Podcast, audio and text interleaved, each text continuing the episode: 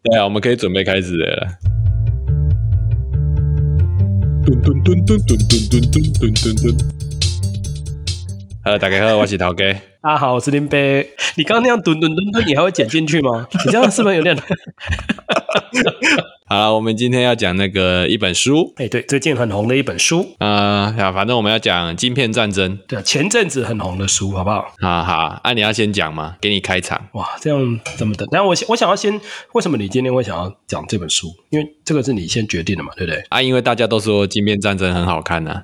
你是小学生吗？因为大家都说，哎，啊，因为就有很多人说这个好好看啊，必看啊。哦，看了会学到很多东西呀、啊。所以你是因为就是看到很多这种讲法，才才把它打开。来看吗？是这样吗？我就去买啊，然后来看啊，就是哦，真的还蛮好看的哦。对了，是因为你讲说要要要做要讲这个嘛？嘿，我本来是想要混过去，后来想说不行，好像还是要看一下。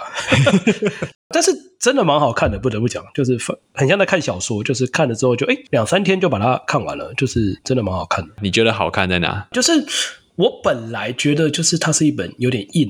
在讲一些什么晶片多重要啦，什么晶片啊，知道就是对。然后，但他写的真的蛮像小说的，就是他都把重要的人物点出来啊，写他们的故事。而且重点是我在看这本，想说哇，这本全球知名的书，然后结果主角有点像在写张忠谋，就是会觉得哎，然后一写一堆 我认识的人，一些公司这样子，这种感觉有点有点奇妙。我看完是觉得，就是张忠谋是真的很猛啊。哦，对，我本来也不是很喜欢他，就是没什么感觉，就是啊，就是哦，台积电张忠谋这样子。那看完之后他会觉得，哦，他真的有一些他他厉害的地方，而且这是人家写的嘛，这不是我们自己在吹的，对不对？这是 也不是张忠谋自己的自传在自吹自擂这样子。对对对，所以可信度感觉高很多。其实本来听到人家讲晶片啊，什么代工啊，什么 IC 设计啊，什么挖哥的，嘿，就是有时候大大概知道啦，但是其实不是懂得那么多，就是大概懂一点点皮毛的皮毛这样子。嘿，那看完这本书之后，其实我看完这本书之后，然后我马上去找了一些就是最近的新闻，这样你就随便打一些关键字，什么 Intel 啦，什么三星啊，什么代工啊，什么就打一些，然后去看一下最近的新闻这样子，嘿，就发现哎，我全部看得懂了，就是 你马上会知道。里面的一些眉眉搞搞什么东西这样子？你怎么那么浮夸？说真的啦，真的，因为我其实本来好比说，哎、欸，可能因为你本来你知道我是我就假资公生啊，你知道吗？所以我本来真的不太懂，你知道吗？我觉得对其他文组的或者是对这方面没有接触的人，一定更不懂啊。啊，对，这个作者厉害的地方是他书里面讲很少技术的东西呀、啊。对，他就是带过带过这样，你看不懂也没有关系。他没有讲技术，但是可以把半导体产业整个讲得超清楚。对，你看完之后，你真的去，我就刻意去找新闻来看啊。好比说，我就找到一个，他说 Intel 最近要开始，就是，嘿，他就是要开始全力投入代工这一块嘛。嘿，那你以前看，你就会想说啊。哦哦，这样走，就是那个字看过去，但是你不知道他到底在干嘛。说，哎，Intel 为什么要代工什么东西？他不是 做很有名的什么东西吗？怎么会开始忽然要代工这样？就是说，你看完你就可以看懂很多新闻啊。对对对，而且是真的懂，你会知道那些公司的策略是什么，然后你会知道说，像我以前就是看到什么啊。呃 IC 设计啦，嘿，然后什么晶片代工啊，就听到代工这个字就会观感不太好，然后这样说啊，代工好像也没什么了不起啊，哦，然后看完之后就发现代工真的不好做，对，尤其是这块就是晶片的代工真的有点屌。这本书看完可以解决很多一般民众的那种常见的疑问嘛？对，我觉得可以。它里面 等于你看完之后会回答到你原本心中很多一些常见的什么十大 QA 之类的。比如说像前阵子就会说什么美国人要要台积电去美国设厂，然后台积电的技术就会被掏空这样。哦，对。然后看这本书的时候就会发现说，就会了解到说美国人要把台积电拿走真的没有那么容易。对，或者说美国人想要把这个技术拿走，自己去开一个，发现根本就其实短。时间内是不太可能的，而且我觉得作者很好笑，就是他一直揭露这两年张忠谋在不同场合说的话，嗯，就是张忠谋对于美国想要在美国生产晶片这件事情的评论这样子。哦，他就一直反复的揭露张忠谋说，哎、欸，我觉得美国这个尝试不会成功，三四次哦，他揭露了三四次，就是张忠谋一直在说，我觉得美国这个投资真的不会成功。对，像我自己看完之后就在想说，哦，我才知道说以前的那些晶片公司，他们都是自己设。设计晶片，然后自己做这样子。就是以前没有在帮人家代工晶片这种概念这样子。哦，对啊，我我没有看书，我真的不知道哎。我觉得这种就是一条龙，你什么东西都要自己做，这种想法是很正常的。一开始一定都是这样子嘛，对不对？比如说像这种食品产业啊，他们也都是想要自己建中央厨房，然后自己做的嘛，从头到尾东西都自己做。对。然后比如说很多那种传统的钢铁厂啊，好，或者是做那种塑胶的，他们也都是这样一条龙做下来，生产啊、包装啊、什么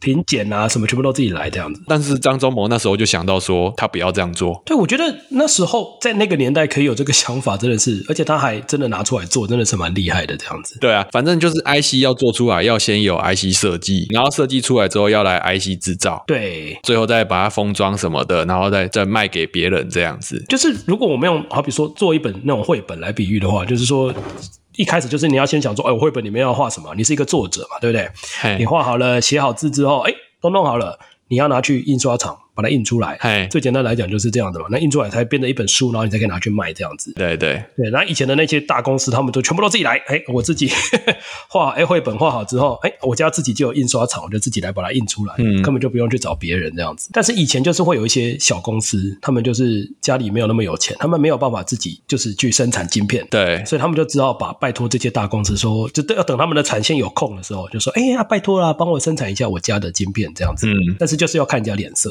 而且他说书里面。还说很怕，因为就是多多少少，因为你大家都是设计晶片嘛，对，可能还会怕说，就是你的那个 你设计的晶片的技术被对方偷走。因为你是交给对方生产，嗯，对，你一定要拿给对方看这样子，所以就是这真的是一个蛮大的问题。哼，像张忠谋那时候，他就是保证说，他就是永远都只做代工，对，他要开一间永远只做代工的公司，他绝对不自己画设计这样子，他只做 IC 制造，他不做 IC 设计。对，但是像他那个台积电初期，他回去找那个德仪、德州仪器的，然后找他老同事要投资，都没有人要投资，好像也是合理啦。那时候的 IC 制造难度其实没那么高，对，还没有那么高。所以，所以这个等于说，张忠谋他已经就是预料到说，那个未来 IC 设计它就是会变得很复杂。就是你光那个设计图画好之后，你光要生产这一块，一定会之后越来越那个技术会弄得越来越复杂，复杂到基基本上没有人可以专注设计又专注生产，太难了。那等于是已经变成两个东西了，这样子。像那个三星，他们就是一条龙的嘛。他三星有在帮人家代工 IC 制造，但是他们也有自己做自己的手机，所以他们也有做自己的那个 IC 设计。对，他们等于是自己。到现在他们还是一条龙了，他们自己有设计晶片，然后生产自己设计的晶片，然后也有帮人家代工别人的晶片这样子。三星这种一条龙的想法，它是很合理的啊，因为你一条龙，你就是很省成本啊。对，你不用去跟别的工厂沟通，你不用去求人家干嘛的。对对对，你不会有哪一块哪一个阶段被捏住，就说你自己没办法做这样子。你一条龙，你技术都捏在自己手上，超赞的。对，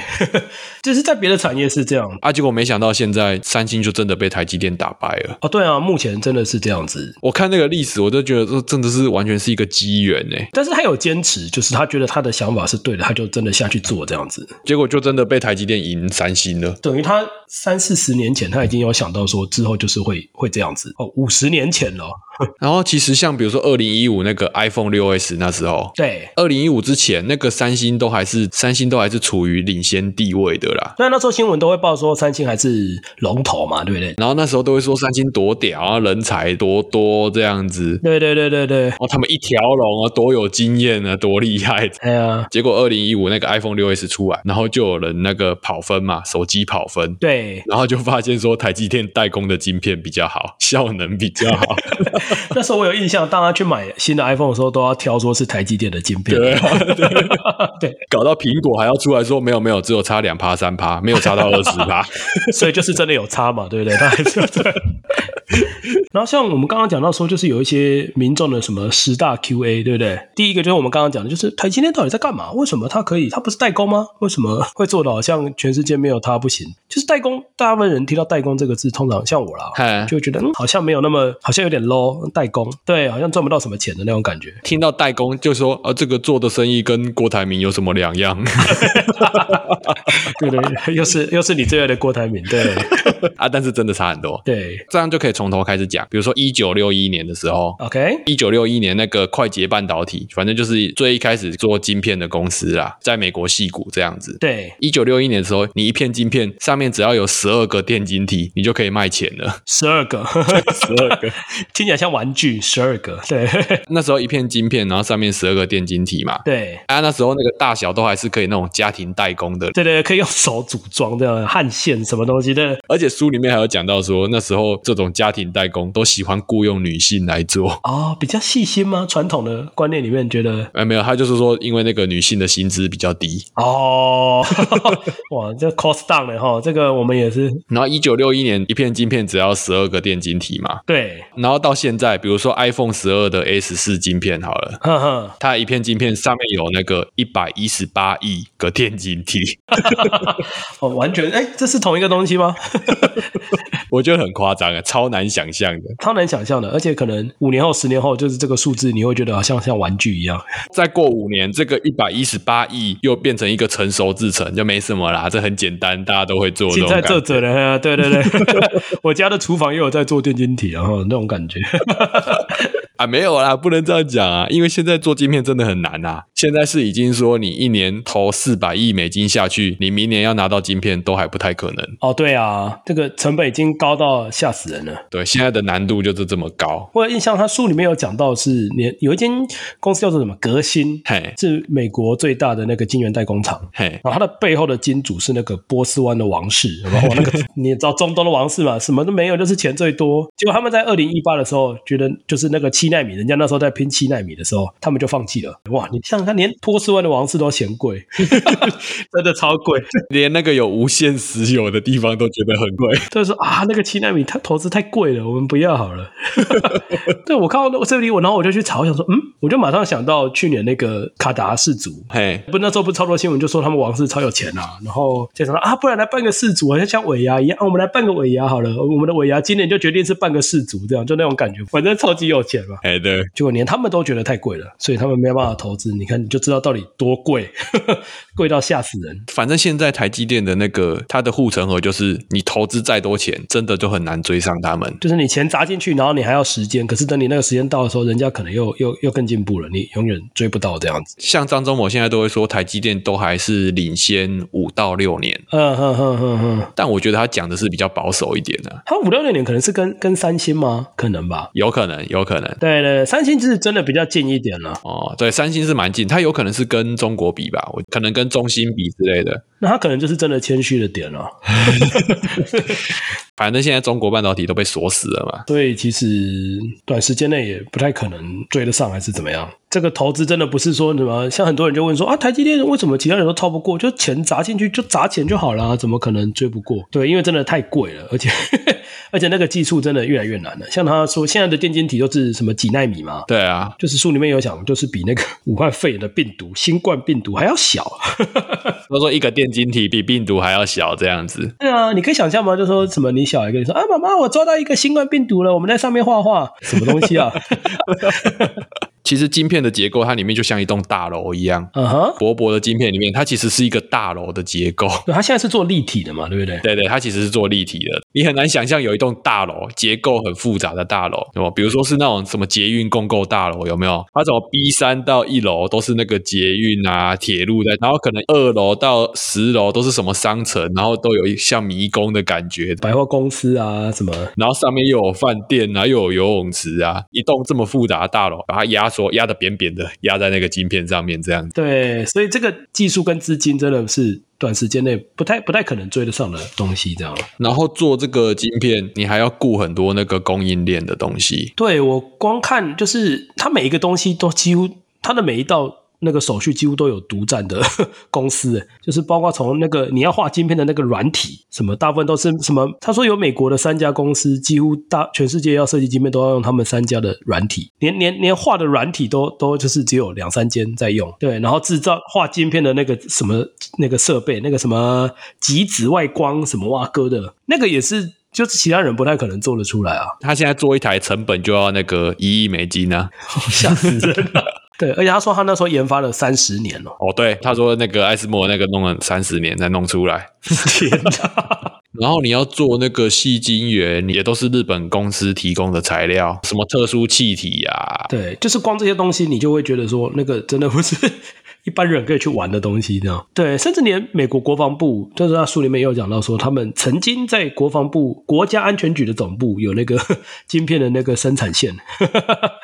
反正张忠谋就一直觉得说，现在美国想要把这个半导体的供应链把它拆散，在地自己做，在美国自己做，张忠谋就一直觉得不行。对，他有一部分是他说，就算你你好，就算我们刚刚前面讲的那一大堆钱跟设备你都到位了，但是你没有，就是它还是一个空的厂，你没有人，对，你没有人可以去里面操作去生产这样。张忠谋讲的超明的，张忠谋一直讲说这个要台湾人才有办法。哎，老实讲，因为它里面一直就是有讲一段那个什么讲。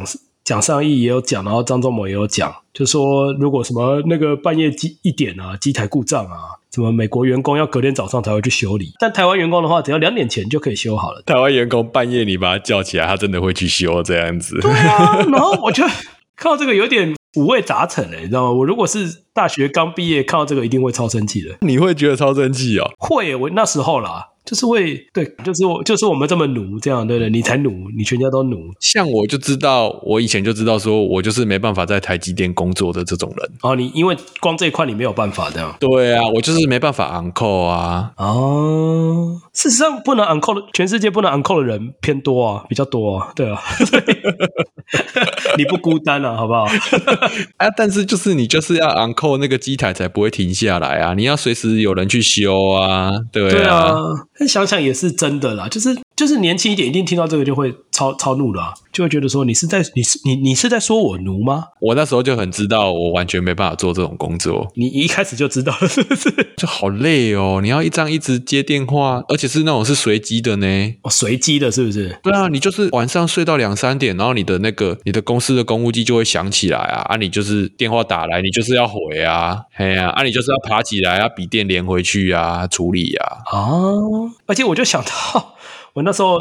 在美国，因为我在亚利桑那嘛，嘿。那边就是你知道，就沙漠嘛，不太会下雨。嗯，然后有一天就忽然只是下了一个 我们这边寻常常见的那个塞巴吼，其实也没有也没有很大哦，嘿。而且大概下了个大概十分钟而已吧，也没有很久。嘿。然后然后路边的电线杆就断了，对，就啪那个十字路口的电线杆就啪整个倒在路中间这样。嘿。然后我们那附近就全部停电，然后而且电线杆倒在路中间嘛，马路也就是交通也瘫痪这样。嘿。那是一个蛮大的十字路口，然后那个时候是下午哦。嘿是下午哦，然后他们就是就是好像有人来，是因为是假日，假日的下午，然后他们就是有人来来看一下，可能就看一下说有没有什么会不会有即时的危险，会不会火灾什么，嘿他们就来看一下，啊看一下，哎，感觉好像就是没事的，安全的，但就是不会有紧急的危险，然后他们就回家了，就放在那边，他们就回家了，然后那天好像是礼拜六之类的，然后礼拜日，嗯，然后到礼拜一就是上班时间，然后他们才开始来修这样子，然后那时候我记得。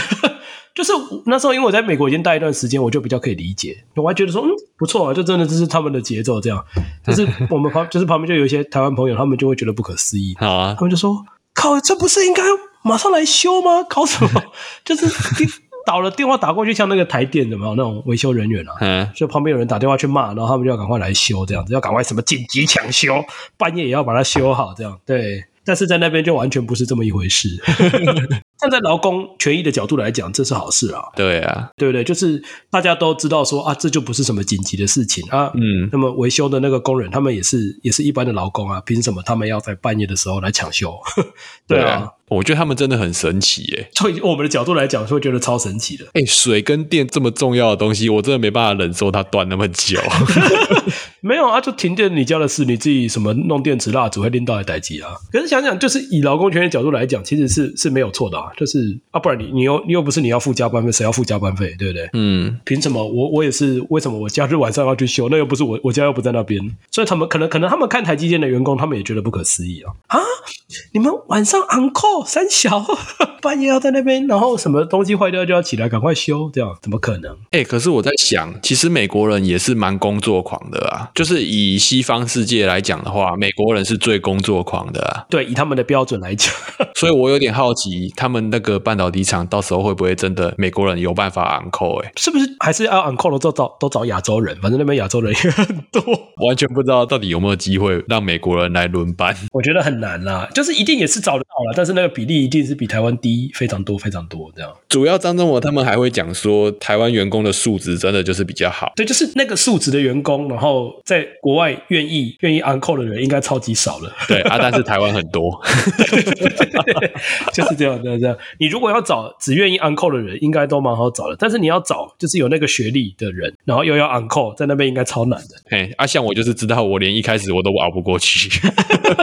你连一开始，你连一个礼拜 on call 你都无无法这样。对对，我我去第一天我就碎念碎碎念到疯掉这样子，你就把主管碎念到主管疯掉。对 对。我真的没办法想象我在台积电有办法工作一个月，应该没办法。我也没办法想象，我觉得你不要去好了。卖糟蹋自己嘛，卖糟蹋把郎啊。为了大家好，不要去的。对对对。唉，好了。哎，我觉得这本书的作者他就是拉了一个很清楚的那个叙事框架。嗯哼，因为他的书名就是说“晶片战争”啊。对，晶片等于你的运算能力，等于你的军事能力。对，真的是这样子。看完这本书之后，真的特别有感，这样子。对，因为现在所有的东西里面都有装晶片，你没有晶片，你就什么事都没办法做。这样，而且他这本书写得很好，原因就是说他写给美国人看，然后他说这个是一场战争，然后他的故事从哪里开始？他故事就从那个苏联开始啊，从二战的时候开始，冷战啊，整个故事写的超赞的。比如说他从第一部从苏联开始的时候，嗯哼，他就是在讲那时候那个太空军备竞赛啊，他就有说那时候苏联也是想要抄偷美国的技术啊，对，然后接下来苏联过后，他就就是讲日本哦，对，他也有讲到那个 Sony 嘛，对不对？主要是提到 Sony，他就开始讲 Sony 这样子，因为像战后那几年，日本字都还等于粗制滥造啊。哦，对，现在没办法想象，对，你很难想象说，我原来以前日本字也是粗制滥造，滥造的代表，对啊。对他 Sony 那一段，他有特别讲，我觉得有有有有一些蛮好笑的，就是那时候其实美国那时候的晶片制造是全世界最强的嘛，但是就是他们就是没有在，就是就是那个晶片做出来之后，他们就是没有想要去怎么做一些那个低价的电子产品，就是很好用的这样子。但是那时候那个 Sony 的那个那个那个老板总裁盛田昭夫，对对对对，他就有想到嘛，他说那时候我记得他里面有讲说那时候那个德州仪器还是 Intel 忘记了，哎，他说就是他们那时候 Sony 做那个。收音机嘛，然后那是其实那时候那个 Intel 跟那个那个什么，或者是呃德州仪器早就做出来了，只是他们觉得那个东西没有用，不会卖啊，啊这波狼没用了，哎呀，然后 他们就放到一边没有管，然后 Sony 说，哎呦，这东西那么赞，所以他们就拿来做，然后就开始大量生产，开始卖这样子。作者就是说，Sony 那个创办人很会行销啊，哎，很会做设计。美国人做出来之后不会行销，不会设计，就等于没有用这样子。对啊，Sony 的设计到现在还是真的蛮屌的，还是蛮厉害的。对啊，这本书真的是可以看一下啦，比想象中。而且我觉得它的好处就是，就算它它整整本书其实蛮厚的，但是你其实完全不用从。第一页开始看，你从你想看的地方开始看就好，完全不会看不懂哦。对，因为它每一部每一个章节都是一个人物志的感觉，或者是一个年代志这样子，就是他会写那个最重要的人做了什么决定啊，然后怎样，他会写的很身临其境，好像他人在现场一样这样子。对，对，好像他在旁边采访这样子。比如说他苏联那段，他就有讲说那个将军就说：“给我抄抄美国的晶片。” 好像他在旁边有听到。一样的，对，像我那时候是从中间一段开始讲张忠谋要来台湾那一段时间，那那一章开始看的。我前面一开始都没看，那是我完全不会看不懂，你就一直翻一直翻，觉得哦，对啊，好像在看小故事一样，这样一直翻就对了。而且作者真的很厉害，我真的觉得他读的资料真的超级多，像他就很清楚知道张忠谋他来台湾是来哦，他不是回台湾哦。哦，对，我本来也不知道，结果居然是一个美国人跟我说的。哦，你本来不知道是不是？我不知道啊。啊、呃，我本来就知道啊，所以我看到那个作者有提这段，我就想说，哇，他真的什么资料都有读诶。跟听众讲一下，就张忠谋他是在中国出生的，他根本 跟台湾在来台湾之前，他根本跟台湾没有半点关系。他战前出生啊，对，战前在中国出生嘛，他就是难民，然后直接跑到美国这样子。那时候他要逃那个共产党，所以就就跑到美国去，然后后来就读 读书，然后就在那边工作这样。所以他一开始他根本就没有来过台湾。所以张忠谋就是美国人呐、啊。那书里面就有讲说，张忠谋那时候在德州仪器，他是有通过那个美国最高机密的安全许可的。哇，听起来真的超屌的。所以他在德州仪器的时候，他是可以帮 DARPA，就是那个美国国防部的研究单位，做最机密的那个军事研究的。就跟什么 NASA 的一些那个职位一定要美国人才可以当一样，是不是？类似那种感觉。对对对对，这本真的可以看一下啦。真的是蛮好看的，反正你看你想看哪一章节，你就给他翻到那一章节，也不会看不懂，轻松轻松简单。像如果要了解最近的时事的话，你就是看后面那个中国的部分，什么他也有讲到那个华为啊，华为任正非，还有那个中兴的那个张汝京，对，还有什么紫光啊，他也有提到啊，哦、对，紫光也有提到，所以你要了解时事的话，你可以直接看中国那一段，对。就是可以完全帮你补足知识的不足，这样。然后像作者在写，他前面写苏联，然后写日本，写韩国，他写那些部分细节的都会比较少。嗯，啊，但是他在写中国这一部分的话，细节就非常的多。哦，好像是中国这个章节比较多，因为他整个整本书的框架是战争嘛，所以他在提到苏联的时候，他也会说啊，苏联以前来偷偷美国的技术啊。啊，然后什么日本人、日本商业界也会来偷美国的技术啊之类的。啊！但是他在写那个中国怎么偷技术的时候，哦，写的特别细。对，中国那个篇章特别特别大，哎，对，超级多。而且作者就是写了蛮多，说中国除了偷以外，他还会藏暗门在产品里面这样子。哦，因为像以前日本在偷，他就只是商业上的偷嘛。对，他也没有要干嘛嘛，对不对？他就只是要偷去用而已。对，他只是为了弄拿去赚钱这样子。对，然后像中国在偷，他就是有要攻击你的意思。对，他。会在里面偷放一些有的没有的，他不是纯粹为了赚钱而已，他主要是想要，比如说真的发生军事冲突的时候，嘿，他可以那个窃听你之类的，做一些间谍的行为，这样。对，他可以靠他的那个装置来瘫痪你。对，像最近有那个啦，诶，这个应该是小众话题哦。什么东西？就是那个港口的起重机啊。OK，你讲一下，我不知道。就是中国的港口起重机调货柜的。中国的起重机市占率超级高，OK，但是港口被控制是超级危险的事情。哦，对啊，没错，以战争的角度来讲，到时候什么军舰、什么船，你一定要停在港口嘛，有港口当然是最好啊。然后那个中国的那个间谍起重机，它就可以监控你所有的资讯，这样听起来是有点好笑，不过想一想，其实好像真的遇到蛮恐怖的。然后像他在讲那个中芯，就是中国的也是晶片代工的公司，嘿，他就有介绍那个张汝京啊，啊哈，啊张汝京他是读台大机械的呢，哦，他读台大机械了，哦，对啊，然后他后来就是弄一弄之后，他就跑去创立去中国创立中芯了，中芯，哈哈哈哈哈哈，作者很靠北，他那个章节就写那个张汝京的一句名言这样子，哼，名言是。与中国人分享上帝的爱。他说他来帮中国制造晶片是要跟中国人分享上帝的爱。上帝的爱。天哪！我觉得超北烂。我觉得张汝京这个可以对应到那个张忠谋接班失败这件事情。哦，你说那个蔡立行，零七零八年的时候吧，张忠谋就退休嘛。那时候第一次退休嘛，对不对？对，第一次退休。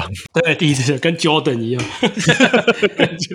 啊，结果就搞砸了，就裁员啊，然后就是有点放弃做先进制程的感觉。应该是说，就是有点怕吧，因为那个时候。遇到一些状况，然后景气也不好什么的，就是书里面有讲到说，一般的那种 C，就是那化工系业啦，可能都会想说，哎呦，微波紧啊，然后都会减少投资，都会丢弃这样子。然后结果张忠谋接班人就蔡立行，就真的丢弃耶。对，他就开始裁员啊，什么东西之类的。然后你看你现在来看啊，台积电就是一直做先进制程，才把公司做起来的啊。你不做先进制程，你永远赢不了那个三星这种做一条龙的公司啊。对，他书上面也说他蛮生气的嘛。对不对？他还后来就回来，然后他就开始继续把那个钱继续砸下去，他也没在怕。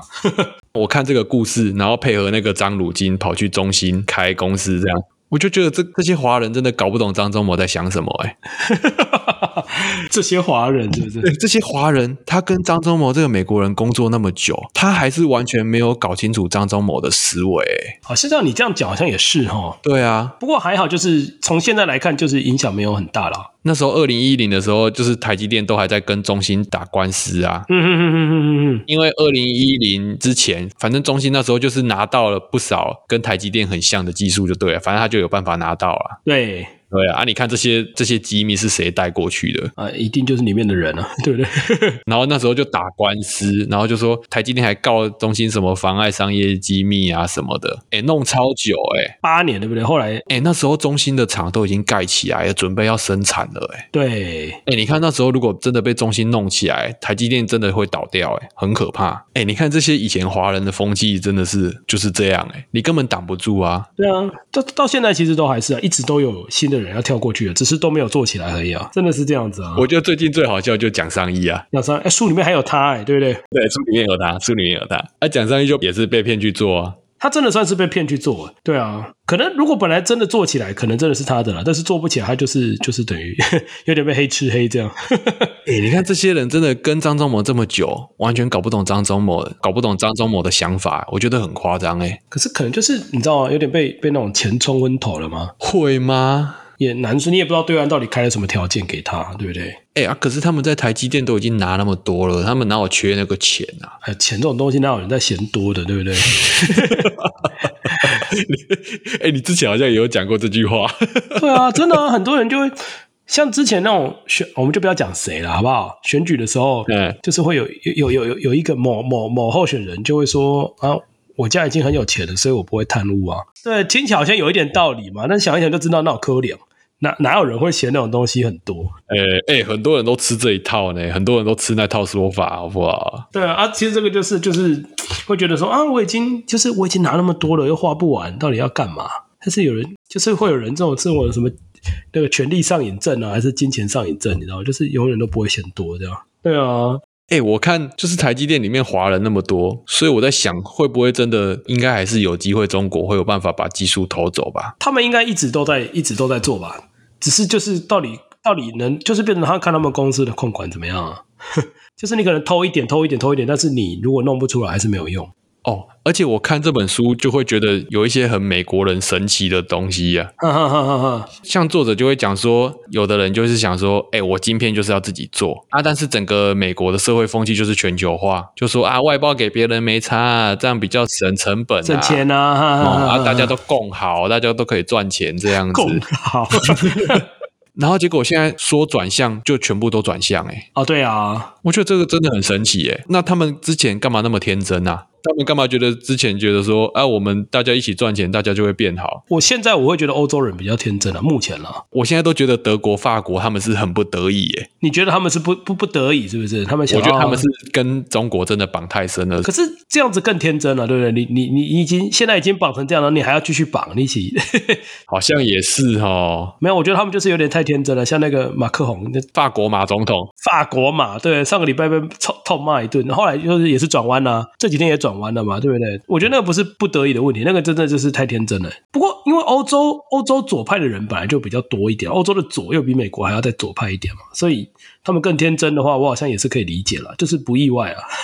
就是那个法国跟德国的左派，然后还有呃美国加州的那些自由派，他们对中国真的都是幻想哎、欸、啊，他们就住的不够近嘛，他们真的都相信说那个中国是真的左派，是共产主义耶、欸。哎，这些人到底是多瞎，还在相信中国是左派啊？到底要多瞎？对啊，你怎么可能没有看到那些证据啊？太夸张了吧？没有啊，你就愿意相信嘛？你就会觉得说，你就是觉得左派人没有坏人这样子啊？对不对？我觉得他们真的很奇怪，那个他们那个大前提也太坚定了吧？就说左派一定是好人这样子哦。他、啊、可能有一部分也是，就像你刚刚讲的，真的绑的也比较深啦，啊，要脱离可能比较辛苦了，啊，干脆啊就继续活下去这样子。虽然说美国啊，然后他们商业界的风气就是说要跟中国合作这样子嘛。对，哎啊，但是他们国防部那些该收集的资料都还是有收集，哎，他们还是有建立一套说我们要怎么对抗中国的论述，哎，然后他们资料也都有准备好。有啦，还是有，对不对？对啊，我就觉得很神奇，哎，就是说这些想要对抗中国人啊，他们之前在美国不就过得很闷吗？哎，他们怎么有办法忍那么久啊？那、啊、不然要怎么办？不然能怎么办？对啊，就是你总是要等到时机对了，好不好？时机若对，哎呀，哎，他们这样真的都是很专注在自己做的事情上面，哎，他不管时局怎样，他就是觉得把他该做的事情都做完，要监控的资料都做完，然后要防范哪些人，然后要去做什么背景调查，他都有做。对，只是说做了，当时的政府可能也不会看，不会鸟你这样子。对对对对对对。然后可能最近两年开始转向啊，他那些资料就直接出来发挥作用，对，人就直接被拉到最上面这样子。对啊，对我就觉得美国人真的很神奇。这部分是对啊，是我们可以学习的啦，好不好？